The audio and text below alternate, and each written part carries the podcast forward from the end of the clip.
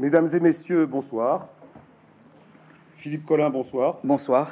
Merci d'être de nous avoir rejoints pour parler de votre dernier livre, votre livre Le fantôme de Philippe Pétain, euh, donc euh, chez Flammarion, mais également donc euh, coédité par France Inter. Vous êtes d'ailleurs vous êtes producteur à France Inter et vous êtes par ailleurs un passionné d'histoire et vous vous êtes lancé, Philippe Collin, dans une grande enquête sur sur ce, ce personnage très important et très controversé de l'histoire française.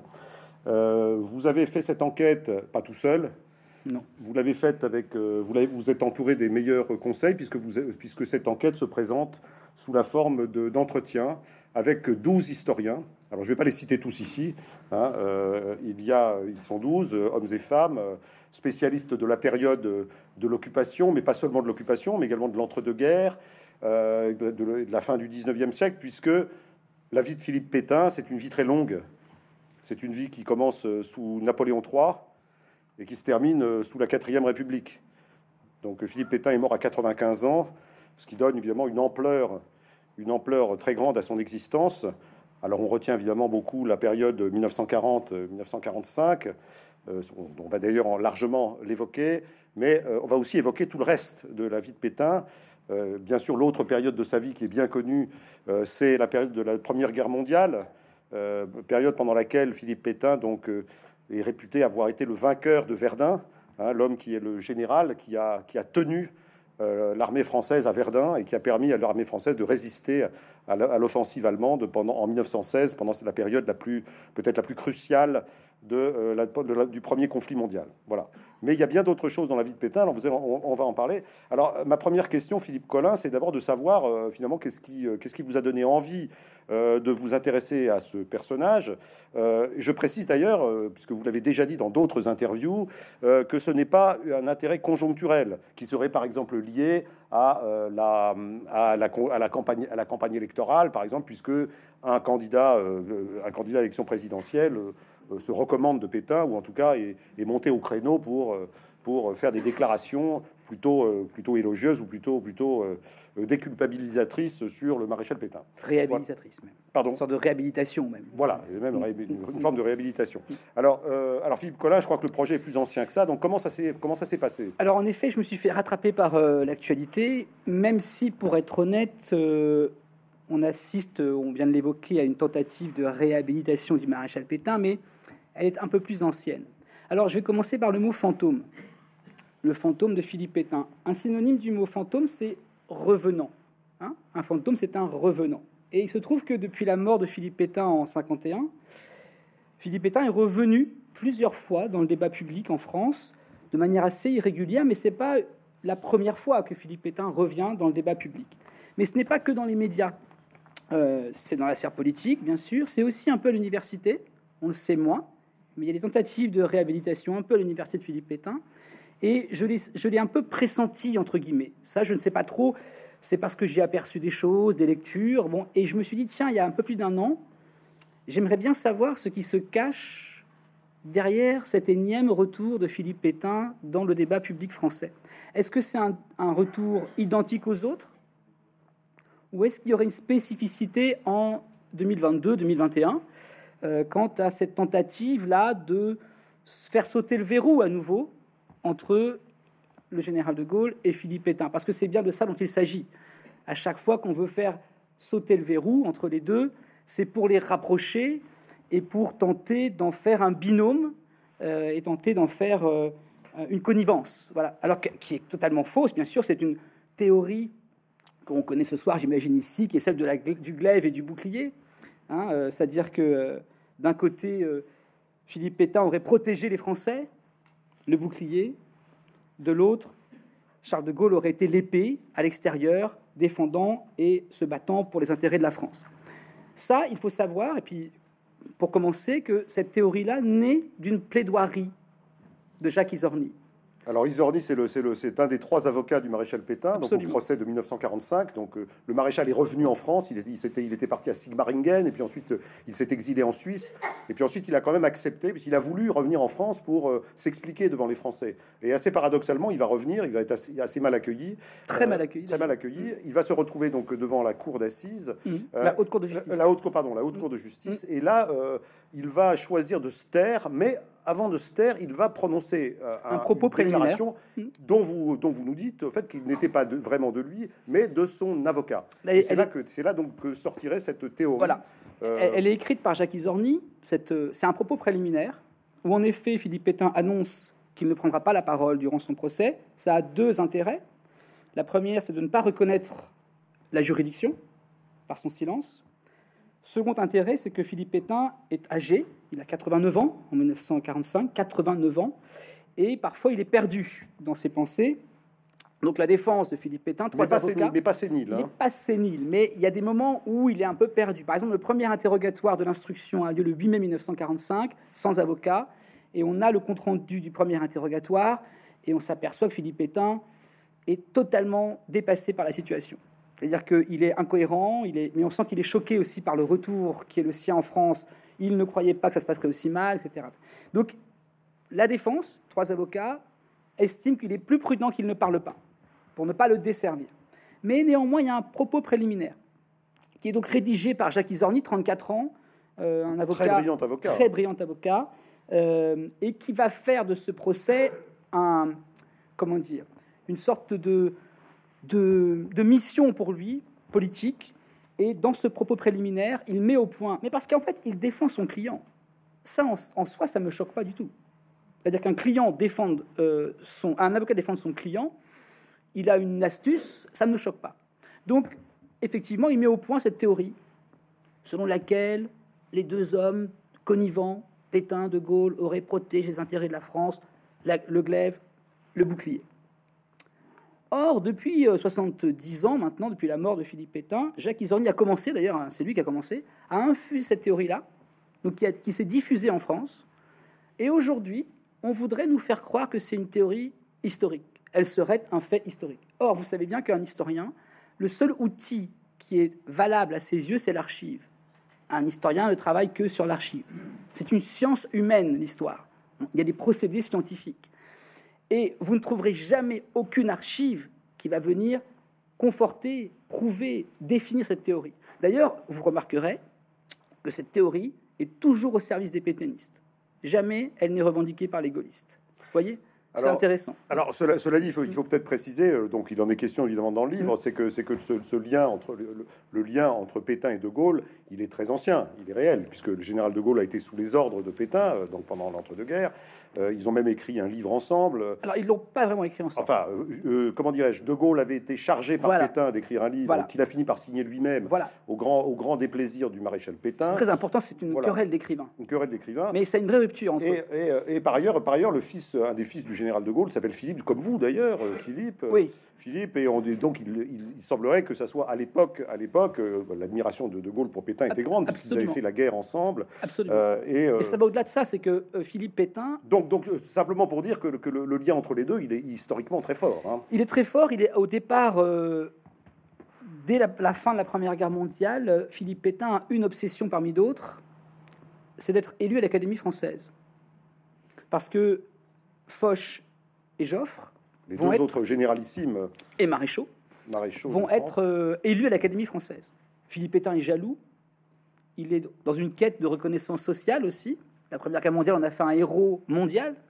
Donc il a cette obsession de l'Académie française. Et il va recruter le général de Gaulle comme officier de plume, comme on dit. C'est-à-dire que de Gaulle va écrire des textes pour Philippe Pétain. Quand j'évoque une querelle d'écrivains, c'est pas rien. Quand on, va à Colomber les églises, on voit que de Gaulle est un écrivain. Et c'est important pour lui. Et ils vont donc se fâcher d'abord avec ce livre qui va être une sorte de, de projet avorté. Mais La France et son armée. exactement. Mais pas que, parce qu'il y, a une première rupture entre les deux hommes, c'est 1925. Très important, c'est la guerre du Rif. En deux mots, la guerre du Rif, c'est quoi? C'est que au Maroc espagnol, donc euh, la partie du Maroc occupée par l'Espagne, il y a une, une révolte qui est menée par Abdelkrim. Et la France a peur que cette révolte fasse tache d'huile et se propage sous le territoire qui est sous protectorat français. Donc on décide d'envoyer le maréchal Pétain mater cette euh, rébellion marocaine. Or, sur place, il y a le maréchal Lyotet, qui est un, une figure, une haute figure morale de l'armée française que tous les officiers supérieurs euh, vénèrent. Et en fait, Pétain va se rendre au Maroc en sacrifiant Lyotet, en se débarrassant de Lyotet. Ce qui va beaucoup choquer euh, l'état-major français, et notamment De Gaulle, qui dira dans ses mémoires Le maréchal Pétain est mort en 1925, mais personne ne s'en est aperçu. Parce que là, il dit déjà qu'en fait, en prenant la place de Lyotet avec des manigances un peu médiocres, De Gaulle dit On voit déjà ici une sorte de vanité chez Philippe Pétain qui annonce, qui préannonce, alors sans faire de la science-fiction en 1925, mais qui préannonce qu'il est prêt à beaucoup de choses pour les honneurs et pour le ça, pouvoir. De Gaulle l'a dit bien après, non Oui, bien après, mais c'est vrai que la, la, la manigance après coup, après coup de Philippe Pétain au Maroc et pendant la guerre du Rif, elle, elle, elle annonce quand même des comportements à venir dans les années 30 et en 1940. Donc la rupture, elle se consomme en 1925 là déjà, et après ils vont, très vite s'éloigner hein, dans les années 30. Hein. Alors, alors euh, puisque continuons sur De Gaulle et Pétain, le, le, le, glaive et le bouclier, donc une théorie, une théorie qui, qui naît donc de cette plaidoirie de Maître Isorni mm. et qui va être reprise ensuite assez sous, de façon assez récurrente par les milieux, les milieux pétainistes, en tout cas les milieux qui, qui, se recommandent encore de Pétain, mm. notamment à droite et à l'extrême mm. droite. Euh, alors, euh, le général De Gaulle, lui, euh, il, parle de, il parle de l'épopée, enfin, de, pardon, de l'aventure du, du, maréchal Pétain à la tête de l'État français comme et de son procès comme une histoire, qui, une histoire lamentable et inévitable. Hein. Le procès est lamentable, enfin, le procès est lamentable et inévitable, inévitable. mais euh, il va, il va gracier Pétain, gracier Pétain donc oui. après le verdict de, de, de, mort, et donc demander ce qu'il soit, il soit, il soit d'abord exilé au fort du Pourtalais, puis ensuite euh, sur l'île Dieu où il mourra. Mais comment dirais-je? D'une certaine façon, De Gaulle a toujours reconnu une certaine, pas une dette, ne, ne parlons pas de dette, mais disons qu'il a toujours finalement respecté le personnage de Pétain, en tout cas pour, la, pour toute une partie de sa carrière. Hein. Alors, euh, donc c'est une relation assez complexe. Hein. C'est une relation complexe. Après, euh, le général de Gaulle a une obsession qui est celle de la réconciliation nationale.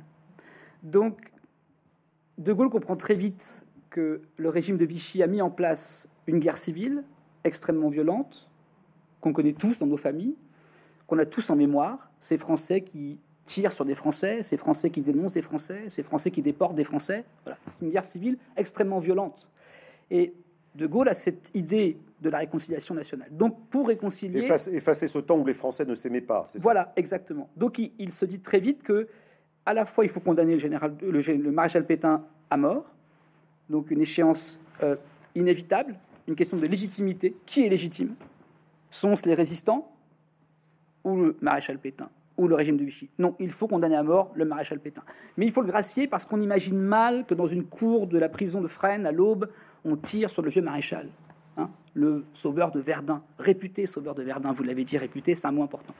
Euh, donc, euh, le général de Gaulle tente très vite la réconciliation. D'ailleurs, en 1966, pour les 50 ans de la bataille de Verdun, euh, Philippe Pétain, Charles de Gaulle pardon, sera à Douaumont, donc c'était au Suaire là. En 1966. En 66. Donc euh, il est président de la République. Et il va faire un discours où il va tenter de différencier le Pétain de Verdun et le Pétain de Vichy. Ce qu'a tenté de faire Macron en 2018 à l'occasion du centenaire. Je vais, je vais, même vous lire là. Il y a, il y a une très belle phrase. Allez-y. Si par malheur, en d'autres temps, dans l'extrême hiver de sa vie et au milieu d'événements excessifs, l'usure de l'âge mena le maréchal Pétain à des défaillances condamnables, la gloire que 25 ans plus tôt il avait acquise à Verdun, puis gardée en conduisant ensuite l'armée française à la victoire, ne saurait être contestée ni méconnue par la patrie. Donc ça, c'est ce qu'il dit à Douaumont en 66. Exactement. Mais là, ce qui anime De Gaulle, c'est pas tant la postérité du maréchal Pétain que la réconciliation nationale. Il veut surtout pas qu'on réactive ces fractures françaises. Donc il tente une opération qui est de mettre un maréchal Pétain de 1918 face à un maréchal Pétain de 1940 et de se dire, voyez, il faut bien distinguer les deux, mais il y avait quand même le maréchal Pétain de la Première Guerre mondiale. Donc c'est l'obsession de, de, de, Charles de Gaulle. Ce qui n'est pas l'obsession... Et solidarité de militaire aussi. Hein.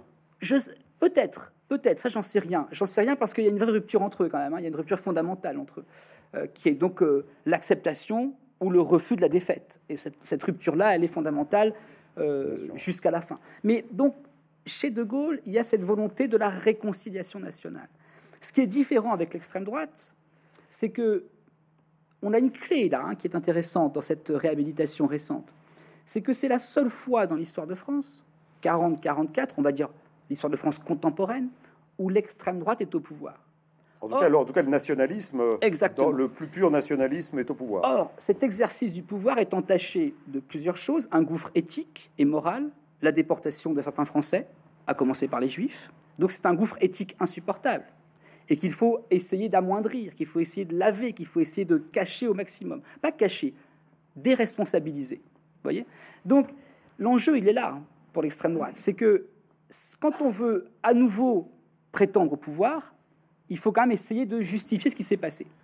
D'accord? Donc, une des idées de la réhabilitation contemporaine, c'est à nouveau de faire sauter ce verrou dont on parlait, pour se dire, mais voyez, en fait, c'était plus compliqué. Il y avait le général de Gaulle, il y avait euh, Philippe Pétain, et donc euh, ce général-là, il a, il a fait ce qu'il a pu à Londres, et puis le maréchal aussi, il a protégé les Français. Le maréchal lui-même dira, euh, à quoi aurait-il servi de libérer la France s'il n'y avait que des morts et des cimetières, ou des ruines et des cimetières. Donc cette théorie-là, elle, est, elle, est, elle est pernicieuse, elle est injuste et elle est extrêmement stratégique. Et elle nous, elle nous, elle nous menace quelque part en vérité. C'est la première fois, dites-vous, que, que le nationalisme, mm. euh, et donc les nationalistes d'extrême droite, hein, euh, organiciste et un peu euh, triant entre les bons et les mauvais Français, puisque les mauvais tout l'enjeu est là. Tout les mauvais Français pendant l'occupation, ce sont pas seulement les Juifs, hein, ce sont aussi ceux qui, les, communistes que, que, Pétain n'aime pas du tout, les socialistes, les socialistes aussi, et puis alors aussi tous les tous ces Français qui ont été naturalisés après la Première Guerre mondiale, puisque la France était saignée à blanc, elle avait fait venir beaucoup d'immigrés qui avaient obtenu, il y a eu, il y avait une grande loi de naturalisation en 1927. Absolument, euh, et cette, cette, loi de naturalisation, Vichy donc va, le régime va revenir dessus. Tout de suite. Donc pour, pour euh, comment dirais-je, exclure finalement de la communauté nationale Tout de suite. Euh, un certain nombre de gens pour, comment dirais-je, entre guillemets, purifier le, pays. Donc ça, c'est ça, ça pour vous. le gouffre éthique, il est là, c'est ça? Le gouffre éthique, il est là. D'accord. Et c'est extrêmement important de le comprendre, ça. Parce que lorsque Philippe Pétain obtient les pleins pouvoirs le 10 juillet 1940, il a un projet politique presque un agenda secret, on pourrait dire aujourd'hui, ce qui s'appelle la Révolution nationale. Travail, famille, patrie, d'accord? Cette Révolution nationale est fondée sur deux choses. Ah, ah, euh, juste par parenthèse, cette, trilogie Travail, famille, patrie n'avait rien pour effaroucher euh, un, Français de droite de l'époque. Hein. Absolument. Je dirais, même que De Gaulle, Travail, famille, patrie, ça ne devait pas beaucoup le gêner. Absolument. Hein c'est pour ça que la rupture, elle est fondamentale. C'est qu'ils sont tellement proches en vérité. Ils sont tellement proches dans des valeurs qu'ils partagent, dans leur carrière, dans leur rapport à la nation. Ce sont deux nationalistes. Donc ils sont très proches dans leur parcours d'homme. Mais ils sont tellement proches que justement le comportement différent de l'un et de l'autre face à l'Allemagne nazie et face à la débâcle rend la rupture fondamentale. C'est ça qu'il faut bien comprendre. Quand une personne vous ressemble, mais qu'elle réagit extrêmement différemment à ce que vous pourriez attendre. Au moment d'un virage historique. Hein. Historique voyez, c'est un nœud de l'histoire de France, mai-juin 1940. Un nœud de l'histoire de France, qui se passe beaucoup à Bordeaux d'ailleurs, chez vous, ah hein, bah à quelques centaines de mètres d'ici. Ah bah hein. oui, on est, on est, au cœur, on est au cœur de, ce qu'on évoque ce soir. De, Bordeaux, capitale de la défaite. Hein. Exactement, et, le discours du 17 juin, il est prononcé à Bordeaux. Euh, où, le maréchal Pétain appelle à cesser les combats, donc à mettre en place l'armistice, puis euh, la fin de la République, pour faire vite. Bon. Quand une personne vous ressemble autant dans la vie, mais qu'elle réagit si différemment, face à une situation aussi grave, la rupture, elle est fondamentale. Vous voyez ce que je veux dire et, donc, euh, le gouffre éthique que j'évoquais, c'est qu'en effet, il a les pleins pouvoirs le 10 juillet 1940. Dès le 22 juillet, 12 jours après, les premières lois du régime de Vichy, c'est l'obsession de dénaturaliser les Français de 1927. Parce que Philippe Pétain considère que la révolution nationale peut se mettre en place à deux conditions, le châtiment Français, vous avez fauté. Vous avez suivi le Front populaire. C'est une France molle, une France qui ne s'est pas réarmée, une France qui est dans une décadence morale. Le redressement moral de la France, c'est l'obsession de Philippe Pétain. Vous avez fauté. Le châtiment. Il faudra souffrir. Nous souffrirons. Et de la souffrance renaîtra la France éternelle.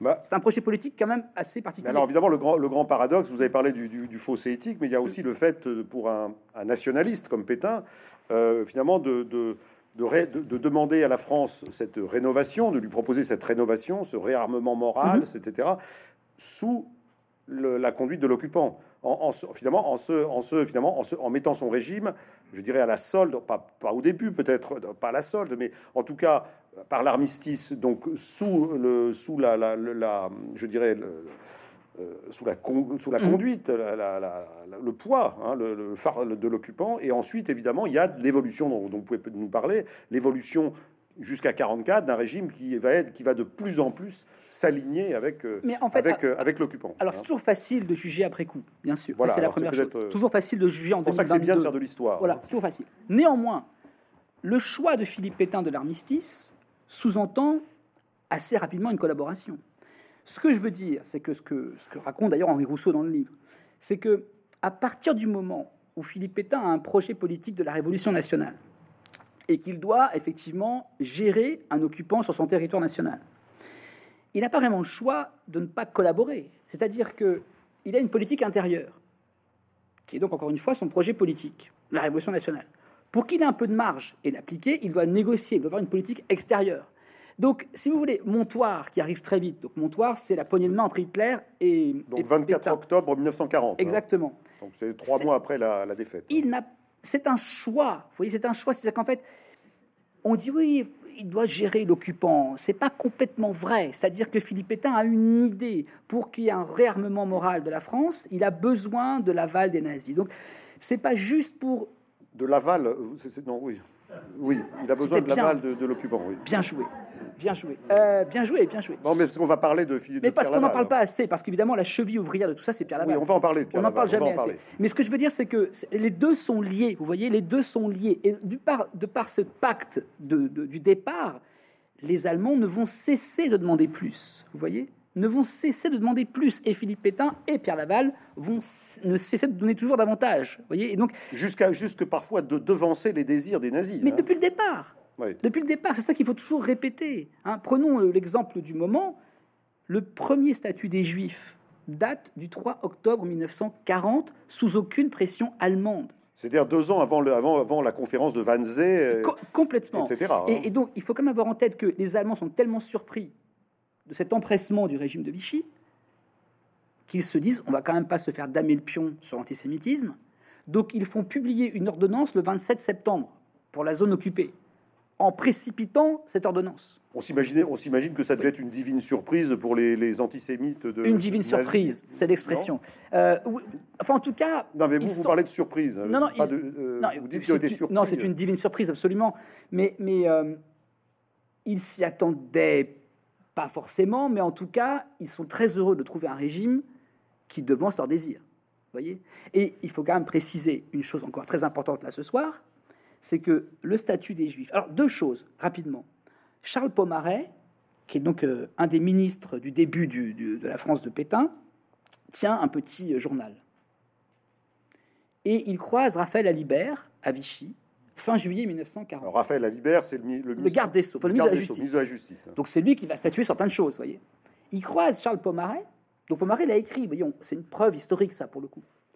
Et Pomaret lui dit Ah, les Juifs on est en train de leur préparer un statut aux petits oignons. Vous voyez? On est le fin juillet 1940. Donc c'est une obsession. Une obsession. Et alors, allons plus loin. Il y a un débat en Conseil des ministres à Vichy le 3 octobre 1940 sur le statut des Juifs. Il est durci par Philippe Pétain.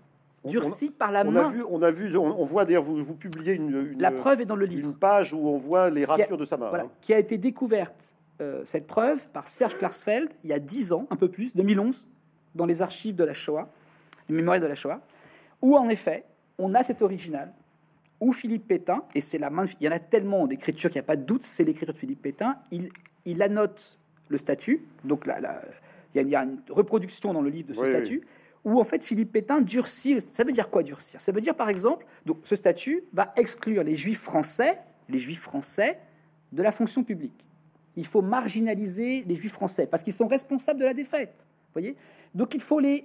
C'est un antisémitisme d'apartheid. On va en créer des citoyens de seconde zone. Il faut les exclure de la fonction publique. Et dans le premier statut, Alibert se dit pour l'éducation nationale, on va euh, chasser les juifs des postes de direction. Ça veut dire recteur d'académie, euh, inspecteur d'académie, les proviseurs, on ne sait pas trop. Philippe Pétain dit non. Il n'y a plus un seul juif dans l'éducation nationale. Y compris au niveau des professeurs. De instituteur, maître d'école, il va. Ouais, d'accord. Voyez, et ça euh, marche. Voilà. Et donc, ça, c'est pas rien. Vous voyez, on parle de d'opinion ou de preuve. Hein? Est-ce qu'on on transforme une opinion en vérité ou est-ce qu'on a des preuves historiques? Voilà une preuve historique qui fait que le 3 octobre 1940, Philippe Pétain. Alors, attention, Philippe Pétain n'est pas un exterminateur de juifs. Philippe Pétain n'a pas le désir d'exterminer les juifs. C'est pas du tout un antisémitisme nazi, d'accord? Ça n'a rien à voir. Philippe Pétain est un antisémite un peu banal, j'ai envie de dire, inconséquent, assez bourgeois en France du 19e siècle et du 20e siècle, et il a une obsession parce qu'il est persuadé que ces gens-là luttent contre la France. Il veut les sortir de la société. Là, on est dans la recherche du bouc émissaire. Et puis- Exactement. Mais euh, évidemment, on est, on, est, on est bien avant donc, les projets exterminateurs de, de- de- des nazis. Bon, sauf que, sauf qu'évidemment, après Vichy, lors de la deuxième partie de Vichy, euh, il va y avoir une collaboration, euh, une collaboration active à- au rafle et à la, à la déportation. Absolument. Ça, ça- là aussi, on a les, on a les preuves historiques, Oui, bien sûr. hein. oui, oui, oui, et, et- et Donc ça, il y a un durcissement du régime. hein. un tout au long du régime, parce qu'en fait, les Allemands existent toujours plus, parce que euh, la guerre devient totale, parce que euh, l'extermination des Juifs d'Europe devient une priorité, euh, parce que la guerre, la guerre devient compliquée aussi pour les Allemands. Donc il faut saigner la France, il faut saigner la France. Et Pierre Laval sera l'architecte de ça. hein. Pourquoi est-ce qu'on ramène Pierre Laval aux affaires en, en avril 1942 Parce que les Allemands savent très bien qu'avec Laval, on peut mieux négocier. Ouais, Et d'ailleurs, Alors, alors, oui, alors Laval, parce que donc Laval, Laval arrive, arrive en 40 euh, avec euh, puisqu'il est, c'est lui qui manigance euh, la- largement donc euh, la, y compris à Bordeaux, à Bordeaux donc euh, la- la- l'affaire des pleins pouvoirs à Pétain, donc Mm. la fin de la troisième République. Il est très actif. Euh, il va donc il va être il va être le premier, euh, je veux dire premier ministre entre guillemets, c'est pas le titre exact, mais de, de- le dauphin du le maréchal dauphin du maréchal. Et puis le maréchal va venir par les- va l'écarter assez vite. Le 13 décembre. 13 décembre, donc ça va pas durer très longtemps. Donc pendant six mois, Très donc, peu. ils travaillent ensemble. Il est, il est, il est écarté pendant un an et demi. Un an et et demi. puis au moment de la, de la, en début au printemps 42, les Allemands vont le, vont le Imposer. réimposer à, à- à Pétain, à Pétain. qui n'est pas très content, hein, même si. Alors, il n'est pas très content. Alors c'est donc c'est pour les c'est sur les relations ces deux, de, de ces deux-là. Euh, euh, ce, ce- ce- Parlez-nous un peu de ce, de ce Pierre Laval parce que au fond c'est une c'est une figure de la politique française de l'entre-deux-guerres comme comme Pétain d'ailleurs. hein. Oui. Alors se connaissait se connaissait-il? Ils viennent de milieux extrêmement différents. extrêmement différent. Extrêmement différents. Extrêmement parce que, différent. euh, Laval est un Laval est un socialiste à la base. Absolument extrême gauche. D'un mi- d'un milieu, d'un milieu populaire, c'est un, un fils d'aubergiste euh, d'Auvergne, alors que, alors que donc euh, Pétain est plutôt un fils d'agriculteur et plutôt aisé du nord de la France. Exactement. Euh, ils ont est plutôt catholique traditionnaliste, alors Mhm. que l'autre est, euh, enfin Laval est plutôt un, un- je dirais plutôt un, je dirais un plutôt un mécréant, hein, Oui, oui. plutôt mécréant, et puis et puis surtout socialiste, ex-socialiste. C'est Voilà. l'avocat des pauvres. Voilà. Il Et commence donc, comme. C'est des, univers, euh, euh, Mhm. comment dire, culturels, politiques, mentaux, euh, complètement différents. Comment, Oui. comment est-ce qu'ils vont se faire affaire tous les Alors, il y a une première rencontre euh, qui est en 1931. Euh, Pierre Laval est président du Conseil et il va être invité à un voyage aux États-Unis, voyage officiel reçu par le président Hoover, avec sa fille José Laval, qui va devenir une star euh, mondiale euh, et qui sera une personne importante euh, de l'entre-deux-guerres. Elle est ravissante. Elle est ravissante, elle est jeune, elle, est elle parle anglais, elle est intelligente, elle est très stylée, elle a beaucoup de style, c'est la parisienne. Euh, on raconte aux États-Unis, je ne sais pas si c'est vrai, mais elle est arrivée bronzée, la fille Laval, parce que elle a la peau tannée. Et ça a beaucoup marqué la presse américaine. Et on raconte aux États-Unis qu'elle a lancé une sorte de mode dans la bourgeoisie américaine d'être bronzée, d'avoir la peau un peu plus mate qu'une peau blanche, qui est encore à l'époque une peau de forme d'aristocratie. Donc elle est extrêmement bien vue aux États-Unis. Et pendant ce voyage, le maréchal Pétain est invité pour fêter le 150e anniversaire de la bataille de Yorktown, guerre civile américaine. Et il est reçu par Pershing, parce que Pershing était le grand général. Pershing, l'ancien généralissime de- des, des armées américaines. pendant la 17. guerre de 17, enfin, enfin, 14-18. Donc il- là, il y a une première rencontre où on raconte qu'il se renifle. Philippe Pétain est assez intéressé par le pouvoir, mais il ne sait pas trop quoi faire. Il est une haute figure morale française, il est extrêmement prestigieux, mais il cherche à exister encore. Il a, il a fait encore partie d'aucun gouvernement, Pétain, Aucun. à ce moment-là. Très ce important. Et Pierre Laval, lui, se dit, ce vieux maréchal peut m'être utile. Haute figure morale, une, une... c'est ce que la France compte de plus prestigieux à l'époque. Hein, on a toujours du mal à s'imaginer ça encore aujourd'hui, mais Philippe Pétain, c'est la reine d'Angleterre. Et puis, la France est un grand pays. hein. Exactement, immense, immensément euh, puissant à, à cette époque-là. On n'a pas encore, en plus, on n'a pas encore vécu, subi les effets de la crise de 29. En 31, la France est encore une puissance économique très forte. Ça va arriver dès 32. Donc là, il se renifle une première fois. Et puis, il va y avoir la crise donc, euh, du fév- février 34, où la République est au bord de, sombrer, ça vacille. Les ligues d'extrême droite veulent renverser la République. Il y a des crises d'identité nationale en France. On, est, on est perdu sur le modèle français. Donc, on va créer un gouvernement d'union nationale. Et c'est Gaston Doumergue, qui est ancien président de la République, qui va former ce gouvernement. Et là, il va prendre à la rescousse un des symboles de l'Union nationale, le vieux maréchal Pétain. Donc là, il va être ministre de la guerre, Qui a déjà 75 ans. Ah, exactement, et qui va donc être ministre de la guerre dans ce gouvernement Doumergue. Et là entre Pierre Laval dans le gouvernement. Et on raconte, bah, on a des notes où effectivement, alors ce qui est intéressant quand même, là, petite pause, c'est que c'est neuf mois du gouvernement pour euh, Philippe Pétain. Neuf mois comme ministre de la guerre. En- les historiens s'arrachent les cheveux parce qu'il n'y a aucune archive. C'est-à-dire que quoi? Sur le, bi- le bilan, euh, rien, rien, il y a on peut s'imaginer qu'il a pris la- les affaires de l'armée française à bras le corps? rien, Pas vraiment. rien. Il y a pas. Alors ça c'est, voyez, ça c'est. Mais c'est parce qu'il a rien fait ou parce qu'on n'a pas on n'a pas d'archives Alors il a fait, il a fait des discours, il a, il a proposé des idées. euh, il voulait, être, euh, il voulait absolument s'occuper de, à la fois de l'armée et de l'éducation nationale pour créer des citoyens soldats. Parce il était, il était Donc- parfaitement bien placé pour réarmer la France. Alors, Voilà, donc il avait des idées, etc. Et tout. Il a, il a fait des discours. euh, il a un, un- un banquet de la Revue des Deux Mondes où il prononce un discours qui est enregistré. Effectivement, il a une vision du réarmement français. Mais il n'y a pas d'archives. Il n'y a, pas- il y a rien. Il n'y a pas d'archives. Sauf cette archive sonore. donc très troublant. Et alors, on raconte quand même que Philippe Pétain est assez intrigué par le bagou de Pierre Laval en Conseil des ministres. Il est un peu fasciné par ce type qui peut retourner une salle. Parce que Pierre Laval, c'est un maquignon. Pierre Laval, c'est un type qui parle tout le temps. Un avocat aussi. Un avocat, bien sûr, mais aussi un marchand. Tout le temps, Laval, il aime bien, il, est, il aime bien chuchoter, il aime bien négocier. Vous faites il un adore portrait. ça. Il y, a- y des historiens qui fait un portrait de lui euh, et qui dit le, le maréchal Pétain, c'est un type qui travaille, qui est très minutieux, alors que, alors que Laval, c'est le type qui travaille pas du tout. Il ne fait rien. Il, il passe son temps à palabrer dans les couloirs, euh, à tirer sur sa Il n'y cigarette. a pas de notes, il n'y a rien. Euh, et- mais mais c'est un type très malin. très très malin, intelligent, et qui est aussi convaincu que Pétain d'être un sauveur pour la France. Là, ils se rejoignent. C'est-à-dire qu'ils sont extrêmement différents. Ils se reniflent. Ils savent très bien que l'un peut être utile à l'autre dans les années 30. Mais ils se méfient l'un de l'autre. Troisième moment important, curieux, le mariage de la fille Laval.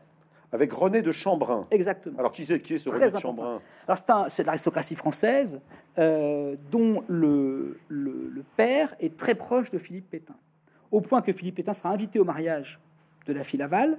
C'est très important parce que c'est un moment extrêmement mondain de la vie parisienne et française de l'entre-deux-guerres, C'est quoi C'est 1930 35. 35. c'est ça 1935. Donc là, ils sont plus au gouvernement tous les deux, d'accord? Et il y a ce mariage extrêmement mondain où ils sont là, tous les deux, ils se parlent, parce qu'en fait, on a des carnets de José Laval. La fille a tenu beaucoup de carnets intimes, donc on sait ce qui se passe. Au passage, le cadeau de mariage de Philippe Pétain à la fille Laval, c'est son discours manuscrit de son entrée à l'Académie française. Bon. Et donc, il y a des, nous- il y a des liens Un qui... de cadeau quand même. Drôle de cadeau, mais extrêmement vaniteux. C'est assez vaniteux. Vous voyez, enfin, ça, c'est- on, on en rit, c'est un détail, mais ça donne une vanité du personnage.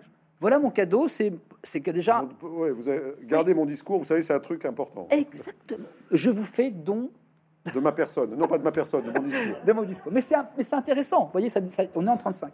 Et donc là, le jeune aristocrate qui épouse la belle roturière. Exactement, c'est un mariage, vous savez, comme on en ferait aujourd'hui à la une de Paris Match. hein. C'est un mariage qui est extrêmement mondain, on en parle dans tout Paris, dans toute l'Europe d'ailleurs, ça fait la une des journaux mondains. Parce que euh, euh, c'est euh, une personne, euh, à la fois Pierre Laval, qui est extrêmement connu dans le monde entier, parce que il est pacifiste, Pierre Laval. Il est profondément pacifiste depuis le début, donc il ne veut pas aller à la guerre. Et dans cette décennie où tout le monde a Il n'a pas fait peur- 14-18 d'ailleurs. non, il est réformé pour Varis. Exactement. Et il, a- il appartient au carnet B. Le carnet B, c'est très important. Le carnet B, c'est Ah oui, c'est des types, des types dont on se méfie. hein. exactement. C'est des types qui sont ou pacifistes, ou antimilitaristes, ou euh, on va dire euh, agite-propre, vous voyez, sur l'arrière du front. Et donc il est au Mais ça, carnet Pétain B. doit détester ça. Pétain déteste les gens du carnet B parce qu'il est militaire, qu'on doit répondre aux ordres. Parce que la- le logiciel de Philippe Pétain, c'est l'armée. Donc c'est une hiérarchie Oui, qu'on on- respecte. On n'a pas passé en revue toute sa carrière, mais il a une carrière, il a une carrière euh, militaire, euh, échelon après échelon, il grimpe, il grimpe, alors avec une accélération formidable pendant la guerre de 14. Oui. Mais euh, bon, c'est vraiment le militaire de carrière dans toute sa splendeur. et qui, ré- et qui répond à une logique qui est celle du culte du chef et de l'ordre. Je fais une autre parenthèse rapide. Philippe Pétain n'a jamais voté de sa vie. Pour quelle raison? En La grande 1800...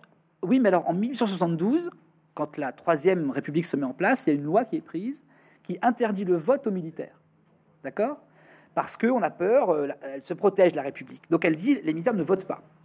Donc Philippe Pétain est né en 1856, il va faire Saint-Cyr, et donc il rentre dans les ordres, entre guillemets, il rentre dans sa vocation de militaire, donc il ne vote pas. Et il ne votera jamais de sa vie.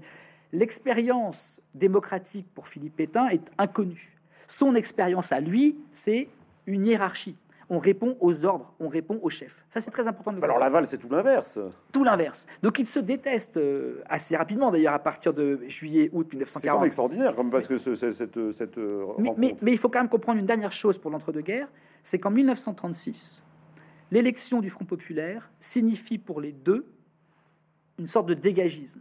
C'est-à-dire que Pierre Laval euh, a trahi la gauche, entre guillemets, et il a été euh, l'artisan de deux ans passés très compliqués pour les Français. Donc en fait, on lui demande de dégager. Donc il- doit quitter la scène politique. Et le vieux Philippe Pétain est vraiment très vieux. Donc on lui dit, écoutez, euh, maréchal, prenez votre retraite à Villeneuve-Loubet sur la côte d'Azur, ce sera très bien.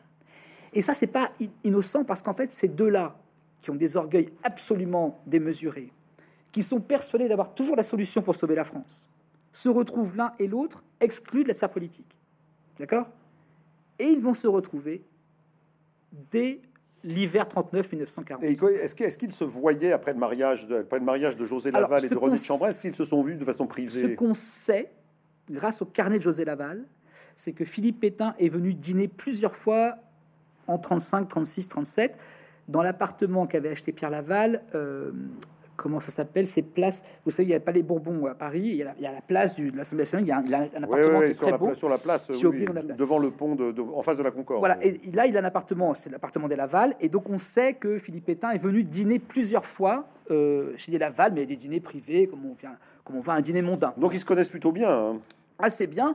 Et très vite, quand euh, euh, la France sombre dans la débâcle, Pierre Laval se dit, comme beaucoup de gens d'ailleurs, hein, des opportunistes se disent, le maréchal Pétain peut m'être utile, comme une incarnation de l'autorité, comme une sorte d'union nationale. Donc c'est Pierre Laval qui va se rapprocher. Alors Philippe Pétain est appelé par Paul Reynaud euh, au, gouvernement le 18 mai 1940, face à l'immense débâcle que connaît la France. Et à Bordeaux, vous savez très bien comment ça se termine, parce tout le monde fuit jusqu'à chez vous en vérité. Euh, et donc là, Pierre Laval, dans les jours à Bordeaux, ici, va manigancer dans l'entourage du maréchal Pétain et auprès du maréchal Pétain pour évidemment euh, faire triompher le camp de l'armistice et pas de la capitulation.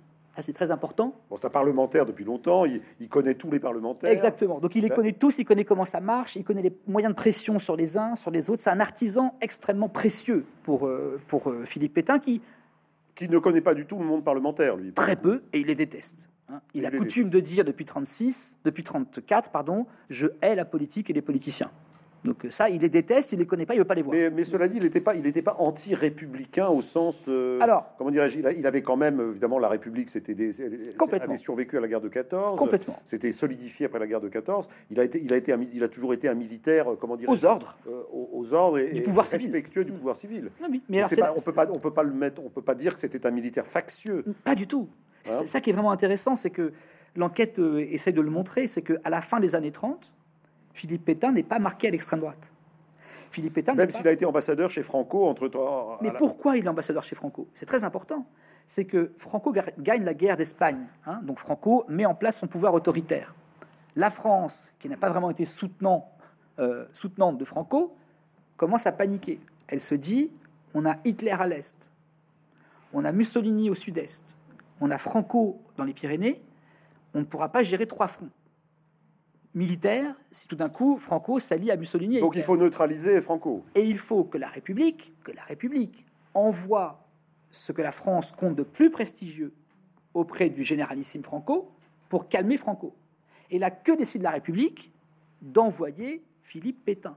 au point que même Léon Pas Blum, mauvais, pas mauvais comme idée. Exactement. Mais sauf qu'en fait, ça, ça va être euh, une catastrophe en vérité. Ça va être une catastrophe cet exercice de, de- de Pétain parce qu'il va croire qu'il est un bon diplomate. Alors qu'il Ouais, il, est négocie. persuadé, il est persuadé il est que c'est grâce à lui, voilà, il est persuadé que c'est grâce à lui que Franco euh, ne va pas agir. va, va rester neutre. Or, il se trouve que l'Espagne est exsangue. L'Espagne ne peut plus faire la guerre. Trois ans de guerre civile. Donc en fait, Philippe Pétain est persuadé qu'il a empêché Franco d'entrer en guerre. Donc il se persuade d'être un bon diplomate. Il en est sûr. Sauf qu'il négocie toujours du faible au fort. Enfin, donc, parce que lui étant le faible, Franco étant le fort. Et il- en fait, ça annonce déjà la suite. Ça Ouais, pareil avec donc finalement, c'est une, presque une répétition de ce qui va se passer avec, euh, avec, Avec Hitler, Hitler, avec Hitler. bien sûr. Mais il se pique d'être un grand diplomate. Il en est persuadé. Alors, alors, ça pose, alors ça, ça pose évidemment la question de savoir qu'est-ce qui fait marcher Pétain, c'est-à-dire euh, Ah. qu'est-ce qui fait marcher Pétain, parce qu'on se dit voilà, il a finalement il, est, il a, il a une popularité gigantesque, il a une très belle vie, euh, il a été, il a été, il, a- il est, il est un des vain- vainqueurs de la guerre de 14, il a été, il est académicien, il a fait partie d'un gouvernement, il est maintenant assez âgé. Bon, euh, il pourrait se dire maintenant je vais aller me reposer. Non, pas du tout. Euh, qu'est- Qu'est-ce qui, qu'est-ce qui fait qu'à un moment donné, alors il y a évidemment il y a la défaite, c'était, c'est une, c'est une, c'est une circonstance his- historique absolument colossale Inouï. inouï. Euh, mais, mais néanmoins, quand même, on se dit, euh, voilà, ce gars-là, pourquoi est-ce que tout à coup il sort de sa boîte Euh, Est-ce qu'il simplement il va céder, à- céder aux sollicitations d'un certain nombre de gens qui veulent le manipuler, ou est-ce que lui-même euh, finalement se trouve tellement indi- indispensable qu'il va, malgré sa vieillesse, euh, euh, se, pro- se proposer, euh, proposer son corps au pays, quoi? Alors ça, c'est une question Par qui vanité, est par voilà, cruciale, euh, extrêmement importante et qui est, euh, pour moi, euh, qui reste un mystère. Alors parce qu'il y a plein de possibles. Blum disait que c'est- qu'il y avait un mystère Pétain. Au procès, Léon Blum. Au procès de Philippe Pétain en juillet 1945, Léon Blum vient témoigner parmi d'autres. Et effectivement, Léon Blum dit à la barre euh, Il restera toujours pour moi un mystère, Philippe Pétain. Euh, alors, qu'est-ce qui peut motiver Philippe Pétain? En effet, sa conviction d'être le sauveur de la France. Euh, on peut imaginer qu'il a une vision de la France éternelle, qui est la sienne, une expression qu'on entend beaucoup ces temps-ci, d'ailleurs, la France éternelle. Donc, on peut imaginer qu'il y tient extrêmement, extrêmement fort, et que euh, y voit l'opportunité peut-être de, de mettre en place un projet politique pour préserver cette France, cette France d'avant la République, en vérité, euh, qu'il a du mal aujourd'hui, enfin, en 40, à considérer comme, euh, comme finalement le régime. Vous voyez, par exemple, on va lui confier les pleins pouvoirs qu'on confie à Pétain. Pourquoi on lui confie les pleins pouvoirs C'est pour écrire une nouvelle constitution qu'il ne va jamais faire. Mais pourquoi on dit régime de Vichy? Parce qu'on ne sait pas comment appeler le régime. C'est pas une république. L'État français. C'est pas une monarchie. On dit l'État français, vous voyez, mais c'est un nom générique. En fait, Philippe Pétain, il, il a, il, a, il a zigouillé entre guillemets la République et puis il n'a pas remplacé par quelque chose à part lui-même. Dire qu'on aurait pu dire, dire que ça aurait pu s'appeler le régime de Bordeaux? Oui, oui, ben oui. Hein en vrai, en vrai, à, à quelques, à quelques, à, quelques, semaines, à quelques semaines près. à quelques euh, semaines près. ouais. Mais euh, Vichy était plus pratique Oui, c'était plus central, plus central. et central Tout- tout téléphonique le plus performant d'Europe. Ah oui, un très beau central téléphonique. Donc c'est très important. puis c'était très près de la, du, du petit château de Pierre Laval aussi. Juste à- à- à- tout près et tout près de la ligne de démarcation. Voilà, c'est ça. Donc euh, Vichy était parfait. Et par ailleurs, il faut quand même avoir en tête une chose, c'est que on a peur aussi d'être dans une grande ville parce qu'on ne sait pas. Vous savez, on parle ce soir, mais il y a une chose qu'il faut jamais oublier, c'est que euh, on va dire mai, juin, juillet, août 1940. euh, Peut-être que certains ont des souvenirs ici de leurs parents qui ont raconté, mais c'est un effondrement de la France et qu'on n'imagine pas ce que c'est. hein. On n'imagine pas ce que c'est. C'est 10 millions de réfugiés sur les routes de France. C'est une France qui s'effondre. Donc il faut toujours avoir ça en tête parce que si on n'a pas ça en tête, on comprend pas ce qui s'est passé en vérité. On et Bordeaux, on comprend pas Bordeaux si on n'a pas en tête ce qui s'est passé. Mais donc, euh, Vous êtes en train de réhabiliter le maréchal Pétain. non, sûrement pas. Non, parce non, non, non, non, Philippe Pétain, c'est une France qu'on aime plaisante, pas. mais je plaisante, mais, mais c'est vrai que c'est vrai que euh, c'est vrai que il est, il est la figure rassurante dans, dans, dans un univers qui s'effondre. Oui, mais là où je peux ne pas réhabiliter Pétain, c'est que euh, le, le grand désir des Français en, en mai, juin, juillet 40, c'est d'arrêter la guerre. Pour plusieurs raisons. Il y a le traumatisme de la Première Guerre mondiale. La France est couverte de monuments aux morts. On a perdu son fils, son père. 1 million 300 000 morts la Première Guerre mondiale, 4 millions de blessés. Personne ne veut retourner à la guerre. Donc évidemment que dans ce moment-là où Ce qui n'a pas empêché l'armée de bien se battre, d'ailleurs, pendant la campagne de France. mais- Absolument. 60 000 morts français. Oui. 60 000 morts français en 6 semaines. 1500 morts par jour. C'est c'est pas, c'est une débâcle, mais c'est une armée qui a essayé de, de se battre quand même. Vous voyez, c'est pas une, c'est pas une armée qui a fui. Hein. 27 000 morts allemands. Il y, a, il y a une guerre sur le territoire français pendant 6 semaines. C'est voilà, la France a essayé de se à battre comme elle de a Gaulle, pu. à laquelle De Gaulle participe, d'ailleurs. Exactement, absolument. Et la- donc la France, à ce moment-là, vous voyez, quand vous êtes sur une route de France avec euh, votre charrette, votre bagnole, les enfants, la grand-mère, les poules, et que les Stukas allemands viennent vous, vous mitrailler, vous bombarder, vous n'espérez qu'à une chose, c'est que les combats s'arrêtent, voyez. Et donc, évidemment, Philippe Pétain revient ici et il dit, j'ai demandé à ce qu'on cesse le combat. Bon, Le cœur brisé, non, le cœur, le cœur serré. le cœur demande- serré, absolument. Je vous demande de- d'arrêter le le Il, il va demander les conditions. Enfin, non, oui, qu'on cesse le combat. Ce qui est assez étrange parce qu'en fait, euh, on est encore en train de se battre. C'est-à-dire qu'il demande à cesser les combats alors qu'il y a encore une guerre. L'armistice n'est pas signé, donc c'est assez étrange. Ce discours de Bordeaux, qui est, qui est plus qu'un discours, c'est un acte, hein, puisque ça va engager la France euh, sur le chemin de la honte, du chagrin, de la collaboration. hein. Discours très court d'ailleurs. 240 mots, 1 minute 30. Écrit de sa main. Le un peu, seul, un peu doute, comme l'appel du 18 juin, quoi. S'il y avait qui est le lendemain. qui est le lendemain. qui est d'ailleurs, les deux discours sont liés. C'est-à-dire que Philippe Pétain, de Bordeaux, le cœur serré, euh, et en faisant le don de sa personne à la France, demande l'armistice. Le lendemain, le général de Gaulle, à Londres, appelle à un sursaut national. Voilà. Euh, donc ces deux discours, ils sont, ils sont liés et ils font l'histoire de France. Ils sont vraiment, c'est vraiment les deux versants de la médaille. hein. Ah, oui, oui, abs- absolument. Mais c'est pour ça que je répète, c'est une, c'est une séparation fondamentale. Non, mais d'où, oui, tout à fait, la tranche de la, la tranche de la pièce. Exactement. Mais, mais cette histoire du bouclier, du, évidemment de l'épée, c'est une façon de, de réunir ces deux faces de Oui. façon, de, de- de- façon réhabilitante. Voilà. Hein Mais je répète, c'est comment, en faisant ça, on transforme une opinion en vérité. Alors, je, alors je, je voudrais vous interroger sur le nationalisme, Mhm. parce que vous avez dit que vous avez dit que Pétain donc euh, amène le nationalisme au pouvoir. Euh, vous avez dit aussi que, bah, à sa façon, donc euh, De Gaulle est un nationaliste aussi. hein, Bien sûr, bien sûr. nationaliste. Bien sûr. Alors, euh, que- alors, mais évidemment, on parle pas du même nationalisme. On parle peut-être d'un côté d'un nationalisme de fermeture et de l'autre côté d'un nationalisme d'ouverture, euh, dans euh, l'un de résistance et l'autre de résignation, disons, disons les choses comme ça. Est-ce que vous pouvez caractériser un peu mieux le, le- le nationalisme de Pétain? Quelle forme de parce que bon, on l'a dit, c'est un c'est un catholique traditionnaliste, c'est un homme d'ordre, c'est un militaire. Je, je crois que pendant l'affaire Dreyfus, il, a, il était bon, il s'est pas trop manifesté, mais enfin, il devait être probablement comme beaucoup d'officiers supérieurs de l'armée, plutôt plutôt Drey- anti-Dreyfusard. Je pense que, Alors, savez, je euh, pense alors- que Philippe Pétain pensait que Dreyfus était innocent. Alors, quel, est le nationalisme de, de- de Pétain? Quel est-il exactement? Ben alors, avant 1940, c'est un nationalisme euh, assez commun à droite. Hein, Vous l'avez très bien résumé, qui est plutôt catholique, paysan. Voilà, un, Oui, bon français, un- paysanne, un, hein. bon français pour Philippe Pétain est un catholique paysan. D'où d'ailleurs la France rurale l'a plébiscité. hein. Exactement. Et d'ailleurs, quand il reçoit Isaïe Schwartz, qui est le grand rabbin de France, en mars 1941 à Vichy, le grand rabbin vient s'inquiéter des premières mesures violentes antisémites contre les juifs français auprès du maréchal Pétain, Euh, notamment parce qu'en en mars 41, il y a la création du commissariat général aux questions juives, qui va donc être dirigé par Xavier Vallat et qui est là pour spolier les biens des juifs français. Donc Isaïe Schwartz demande un entretien, Philippe Pétain le reçoit et en gros, on a le compte rendu de cet entretien. Et Philippe Pétain lui dit Mais vous n'avez qu'à devenir des paysans et tout se réglera.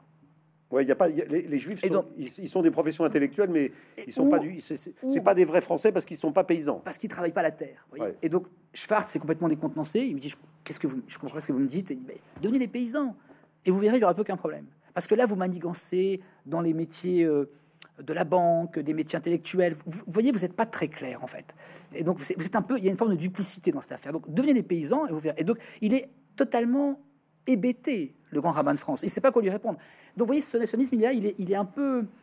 Dix ans plus tard, les juifs, les juifs qui iront coloniser Israël, euh, donc euh, se, se deviendront des paysans. hein, Euh, oui, mais, pour certains d'entre eux. mais- hein. mais bien sûr, bien sûr. Mais ça, je sais pas si c'est lié à non, l'entretien. non, non, c'est mais, pas lié, mais, mais, mais j'en sais rien. Mais, en tout cas, ce que ce que ce qu'on peut peut-être dire, euh, moi, ce que j'aime bien dire à propos de De Gaulle et, et- et- et Pétain, si on parle de nationalisme, c'est que le nationalisme de Charles de Gaulle, c'est un nationalisme de compromis. C'est-à-dire que il, vous parlez d'ouverture, mais De Gaulle, il fait des compromis. C'est-à-dire qu'il essaye d'accommoder tout le monde. Alors c'est un grand projet, on peut, on peut en discuter très, très longuement, mais c'est un nationalisme d'ouverture et de réconciliation. Chez Pétain, c'est plutôt la compromission. Vous voyez? C'est très différent. Et l'exclusion d'une partie des Français, on l'a dit. Ah, Alors ça. ça, ça, il faut insister là-dessus parce que la compromission, euh, elle, se, elle se joue dans sa relation au Troisième Reich. Et ce que propose Philippe Pétain dans son nationalisme, c'est de définir qui est un bon Français et un mauvais Français. Et on va donc commencer par définir qui est un mauvais Français. Il y aura 120 lois d'exclusion prises par le régime de Vichy. 120 lois d'exclusion. Donc on va dire qui est mauvais Français Les communistes, les socialistes, les résistants, les juifs, les francs-maçons, les protestants un peu, sont un peu bizarres. Donc on va commencer à mettre en place une définition. Ça fait beaucoup de monde. Hein. Ça fait beaucoup de monde. Et surtout, plus ça va aller, plus il y aura de mauvais Français.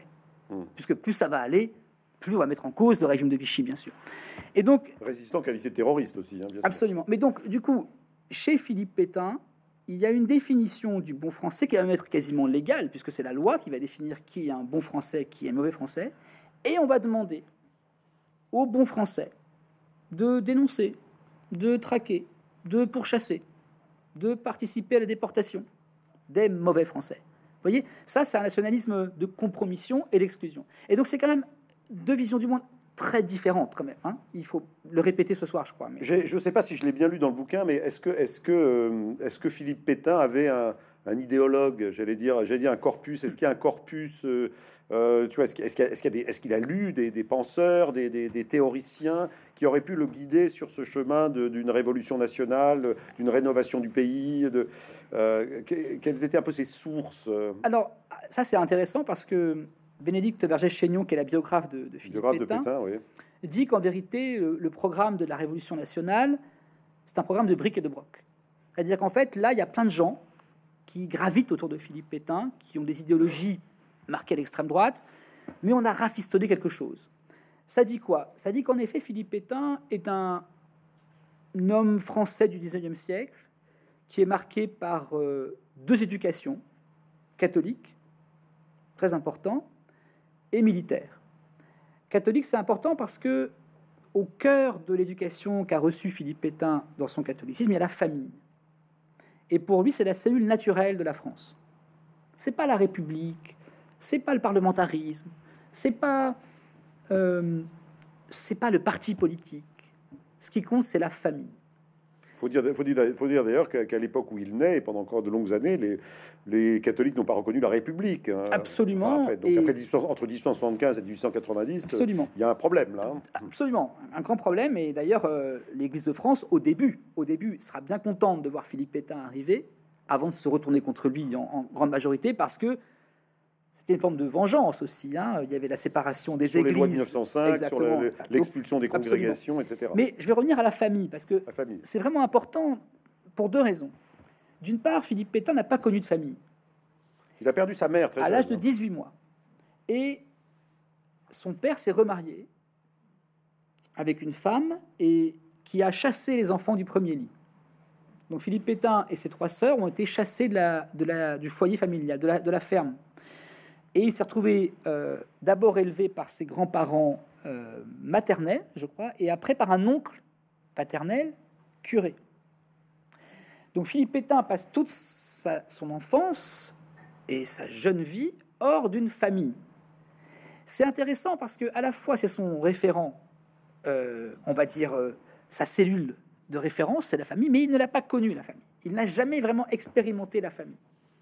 Première chose, ça c'est vraiment important, mais ça va rester très fort chez lui. Hein. Travail, famille, patrie, je vous rappelle. Et la deuxième matrice de Philippe Pétain, c'est l'armée qui est une grande famille. Une grande famille, ce sera sa grande famille. Il se considère, quand il est colonel, comme le père de, son régiment. D'où d'ailleurs, d'où d'ailleurs sa, sollicitude pour ses soldats pendant la guerre de 14. Hein. Absolument. On dit que c'est vraiment le, général qui aime ses soldats, qui oui. les, Alors là, il faut faire attention, qui se préoccupe de leur sort matériel, etc. Là, il faut faire attention parce que il y a un danger, parce qu'en fait, Philippe Pétain n'est pas un humaniste. Philippe Pétain, euh, lors de ce que vous évoquez là, c'est 1917. Philippe Pétain comprend, c'est les mutineries, hein, pour faire vite, Philippe Pétain comprend qu'il y a un pacte qui a été rompu entre le soldat français et sa hiérarchie. Donc Philippe Pétain a peur d'être un général à la défaite par abandon du combat. Bah, il a peur que tous les soldats se carapatent. Hein. Exactement. Donc. Il a des problèmes de DRH, pour faire vite. Et donc il prête attention à ça. Et donc il a compris qu'il fallait renégocier le pacte avec le soldat. Et il va mettre en place en effet des mesures absolument Euh, Il allonge les permissions, il fait la tournée des popotes. euh, il augmente la ration, Ah. il, il- il met en place le repos pétain, très important. On prend soin des hommes en repos quand on, on- on passe à la relève. Donc effectivement, il est extrêmement, euh, assez populaire, donc. Ah, extrêmement populaire. D'ailleurs, il faut penser à ça, ça, il faut le répéter, c'est que en 1917, la France a déjà perdu beaucoup de ses enfants, entre guillemets. Et je dis de ses enfants parce que une famille française a perdu beaucoup de, de son fils, de son père, de son frère. Toutes les familles sont endeuillées. Exactement. Et ce général-là, qui va prendre soin des hommes, il faut savoir qu'en moyenne, pendant la Première Guerre mondiale, un poilu écrit une lettre par jour. Donc on a ces lettres qui arrivent partout en France. Ou partout en France, dans chaque famille française, on écrit qu'un général prend soin de nous. Ce qui fait qu'il va être considéré, et c'est l'expression consacrée, comme le plus humain de nos chefs. Ça, c'est pas rien. Parce que, oui, la bataille de Verdun, oui, la victoire de 1918, oui, le maréchal Pétain qui va descendre les Champs-Élysées sur le cheval blanc euh, lors du défilé militaire. Ça, c'est du symbole, voyez. Mais ce qui s'est noué entre Philippe Pétain et la France, elle se noue là en 1917 par cette correspondance. Mais vous voulez dire qu'en 1940, quand il se présente, c'est une évidence? C'est pas que c'est est une évidence, c'est qu'on rejoue, on rejoue ça. On se dit, mais il a pris soin de, de nos enfants. De Il va nous- recommencer. Il va, il va être là pour nous protéger. Vous voyez, et, et ça, et, et ça explique aussi euh, le, la place qu'a Philippe Pétain dans les foyers français Donc dans il se notre considère guerre. lui comme un- une figure paternelle. Il est considéré comme une figure paternelle, mais il se considère lui-même comme un père. Oui. Et puis il va, et il va beaucoup aimer alors le, le véritable culte qui s'établit autour de sa personne C'est le maréchal Christ. pendant le pendant l'occupation. C'est le maréchal Christ. En fait, là, il y a un vrai culte. Le- quoi, pardon. Le maréchal Christ. Ah oui, le maréchal. Je le dis ça parce que dans les églises de France, par exemple, il y a le crucifix de Jésus-Christ sur la croix, et puis on, tend des toiles de Philippe Pétain dans les églises de France, voyez, par exemple. Donc, euh, il, est, extrêmement friand de ça. Extrêmement friand, je vous le dis, parce que à l'INA, des archives existent de ces grands voyages qu'il a fait en France non occupés, en 40-41, où il va à Aubusson dans la Creuse, à Châteauroux, à Saint-Étienne, à Marseille. Donc c'est des grands voyages où on amène le corps du roi quasiment, hein, à l'ancienne. C'est quasiment médiéval. À Aubusson, Alors il y a toujours il y a une présentation, il y a des discours, il y a, une, Voilà. il y a une messe. ça dure a- une journée il y a- et il y a une sorte de circuit à peu près identique à chaque fois. Il y a le préfet, il y a le maire, il y a les scouts de France, etc. Donc on rencontre les chômeurs, il y a les paysans de la région qui viennent apporter des cadeaux, etc. C'est toujours la même chose. Et donc on a enregistré ça. Parfois il y a 8 heures de bande. Il y a 8 heures de bande qui existent à Aubusson, par exemple, dans la Creuse. Et 8 heures, c'est beaucoup. Donc on a aussi des, des, comment dire, des coulisses de ce qui se passe. Et on sent qu'il est extrêmement friand. Il a envie encore de, l'acclamation. Il est, on sent qu'il est, il est, c'est une obsession chez lui la popularité. Jusqu'à la fin d'ailleurs, on pourrait penser, on pourrait presque dire que euh, Philippe Pétain aurait eu l'occasion plusieurs fois de démissionner, notamment après 42. Alors, parce qu'un des reproches, un des reproches qui peut lui être fait, c'est par exemple, euh, il avait une occasion rêvée de quitter la France en 1942 lorsque les Allemands ont envahi la zone occupée. À ce moment-là, il y a eu, des, il y a eu- certains lui ont, lui, lui ont suggéré de, L'entourage, un des entourages, enfin, de quelques-uns de- d'entourage, de partir. Est-ce l'a, qu'il l'a envisagé ou jamais? Jamais. Jamais. Jamais, jamais, parce que. Mais alors que là, logiquement, si on suit la logique de Philippe Pétain, Philippe Pétain est très légaliste. D'accord? Il a passé une convention d'armistice avec le Troisième Reich. Le franchissement de la zone non occupée par l'armée allemande en novembre 42 est une rupture de la convention d'armistice. Donc, en suivant la logique de Pétain, il aurait dû dire à ce moment-là je démissionne et je pars à Alger. S'il fait ça, son destin change, et celui de De Gaulle aussi d'ailleurs, parce que je sais pas ce Ouais. qui se passe, vous voyez. Donc, euh, mais il ne le fait pas. Et, et alors, il aura plusieurs fois l'occasion de démissionner. Notamment, alors, prenons un autre exemple. Lorsque les Allemands viennent l'arrêter à Vichy, à l'hôtel du Parc, le 17 août 1944, il y a une petite mise en scène un peu ridicule de l'arrestation de Philippe Pétain. Oui, parce qu'il veut pas qu'on puisse dire qu'il part volontairement. Voilà. Il ne veut pas qu'on puisse dire. Vous voyez? Donc, Il a donc, donc, il va faire comme s'il était, euh, il Arrêté. était contraint euh, Et arrêtez. par la Mais force à ce moment-là, Philippe. Pétain peut démissionner. Il peut encore démissionner, même en août 1944. Il ne va jamais démissionner. Alors là, est-ce qu'il ne faut pas là, accuser peut-être une forme de, de sénilité quand même euh, en tout cas, alors, en tout cas, il reste lucide sur plein de choses. Ouais. Vous voyez? Donc peut-être qu'il est sénile, mais par moments il est très lucide. Donc on, pouvait espérer que Ouais, donc moment de le- lucidité, on revient à cette histoire du mystère Pétain. euh, Oui, et, peut- alors moi je n'ai pas la réponse, mais c'est vrai que il y a chez Philippe Pétain des ressorts de vanité, il y a des ressorts d'orgueil, des ressorts de foi aussi. Hein il ne faut pas jouer que sur le, le, Sur le- côté, vaniteux, c'est que je pense que il, il- jusqu'à la fin, il pense qu'il a bien fait. Alors, euh, Vraiment, je pense qu'il a bien fait. Euh, Ph- Philippe Collin, on parle depuis, euh, depuis une heure, Mm. donc euh, j'ai une petite dernière question, puis après j'aimerais peut-être si des personnes qui sont dans la salle euh, euh, veulent s'exprimer. Je voulais juste vous faire, vous faire raconter l'histoire du vol du cercueil du maréchal Pétain. Ah ben, alors ça c'est vraiment intéressant parce que ça fait écho à ce qu'on se disait sur euh, les, les retours de Philippe Pétain dans l'actualité française. En 1972, Jean-Marie Le Pen va créer le Front National avec Pierre Bousquet, on ne dit jamais assez, Pierre Bousquet, qui est donc le cofondateur, ancien Waffen-SS français, division Charlemagne. Cofondateur Un du des rares survivants d'ailleurs. Exactement. Et donc on lance le Front National. Arrivent des élections législatives en 73.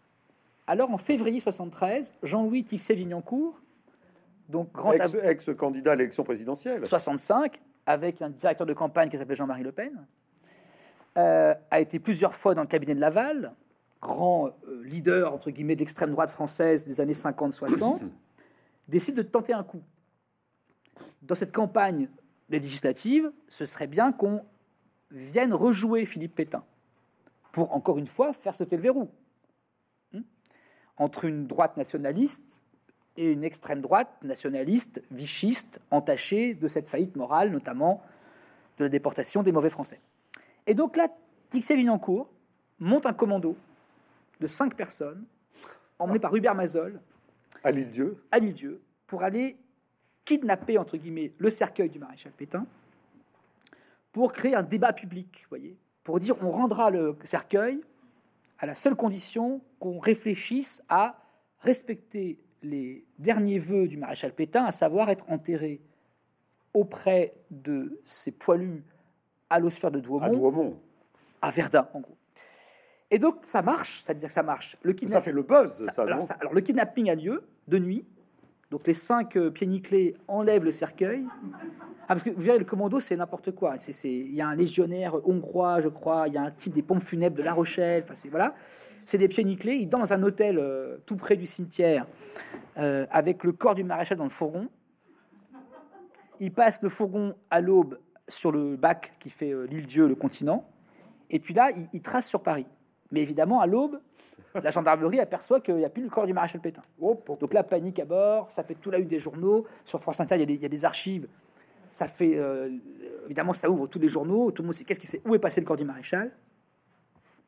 C'est la campagne législative. Donc je vous rappelle que c'est important. Tout d'un coup, on, on vient dire que le maréchal Pétain, euh, c'est important pour la France et il faudrait à nouveau le remettre à, à- enfin, il faudrait l'enterrer à Beaumont. Et alors là, Hubert Mazol, donc, qui est le leader du commando, donne une conférence de presse à Paris dans un troquet. Donc il y a des gens de France Inter qui viennent d'ailleurs. Et la police entend à la radio que le type qui a volé le corps du maréchal Pétain donne une conférence de presse. Donc toute la police débarque, c'est dans le 14e, je crois. Donc le- il est arrêté, mais c'était volontaire. Il voulait se faire arrêter parce qu'il voulait qu'il y ait une procédure, qu'il y ait un procès, que du coup il y ait une tribune et, une, et, un, et, un, et un procès. Donc ça veut dire euh, de la presse, ça veut dire aussi une prise de parole à la barre pour discuter de la mémoire du maréchal Pétain. Et là, très intelligemment, il faut le dire, Georges Pompidou Oui, que fait Pompidou, là? il va passer, faire passer une consigne pour dire que l'État ne portera pas plainte. Donc il fait passer la consigne au juge d'instruction qui est chargé de l'enquête tout de suite qu'en fait il faut libérer Hubert Mazol qui rentre chez lui. Donc Hubert Mazol raconte que il est dans le bureau du juge, tout content de son coup quand même. Il Ouais. faut quand même savoir que le mec est dingue. C'est que, euh, anecdote assez marrante, donc Philippe Pétain descend sur son cheval blanc, Monsieur Monastir, le nom du cheval, en 1919, les Champs-Élysées, pour la victoire de la Première Guerre mondiale. Hop. Hubert Mazol arrive à Paris, le fourgon blanc, un fourgon blanc, avec le corps du maréchal à l'arrière. Il arrive, porte-maillot, vous savez ce qu'il dit? On va refaire descendre le maréchal Pétain Pétain, les Champs-Élysées. Voilà.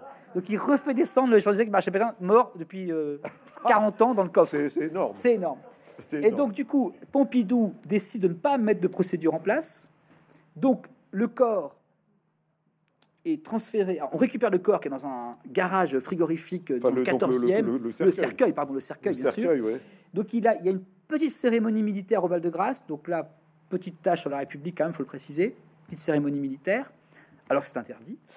Et on va ramener le corps du maréchal Pétain sur l'île Dieu le surlendemain, avec une petite cérémonie où Pompidou fera mettre une gerbe de fleurs parce que la République, malgré tout, s'excuse de ne pas avoir assez peut-être protégé la sépulture. Et puis terminé, il n'y a plus rien. C'est rocambolesque. C'est absolument rocambolesque, mais ça dit quelque chose quand même. Mais alors, est-ce que ça fait, est-ce que, est qu'à ce, moment-là, ça fait vraiment reparler beaucoup en 73 de la, Non, parce que il y a du pétainisme, du maréchalisme. parce qu'il y a une révolution mémorielle à ce moment-là. Il y a plusieurs choses. Il y a l'historien Robert Paxton qui surgit et qui écrit euh, La France de Vichy, parce que lui a eu accès. 1972. 71 en Allemagne, en, aux États-Unis, 72 en France. Donc à ce moment-là, il y a Robert Paxton, mais il y a aussi des films en France. Il y a le chagrin et la pitié. Le chagrin et la pitié, français si vous savez, euh, si vous saviez, pardon. Et donc là, on s'aperçoit que ce grand mythe, euh, à la fois euh, gaulien et communiste, qu'en fait toute la France a résisté, est en train de s'effondrer, et notamment arrive à ce moment-là aussi la, sur, la, sur, la, table la déportation des Juifs d'Europe. C'est-à-dire que jusqu'à présent, on en parlait très très peu. Et tout d'un coup, on s'aperçoit que, et puis va arriver Claude Lanzmann avec Shoah en 78, va arriver le fait que Vichy, c'est pas que une rigolade, c'est pas qu'une kermesse bleu, blanc, rouge.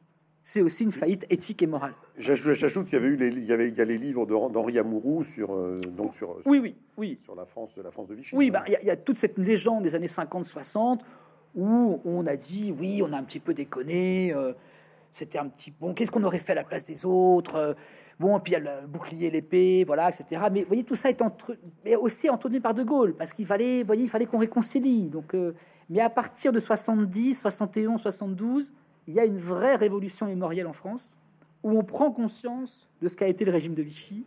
Et donc, cette affaire du cercueil, c'est une baudruche qui se dégonfle très vite, et on se dit, laissons le maréchal Pétain là où il est.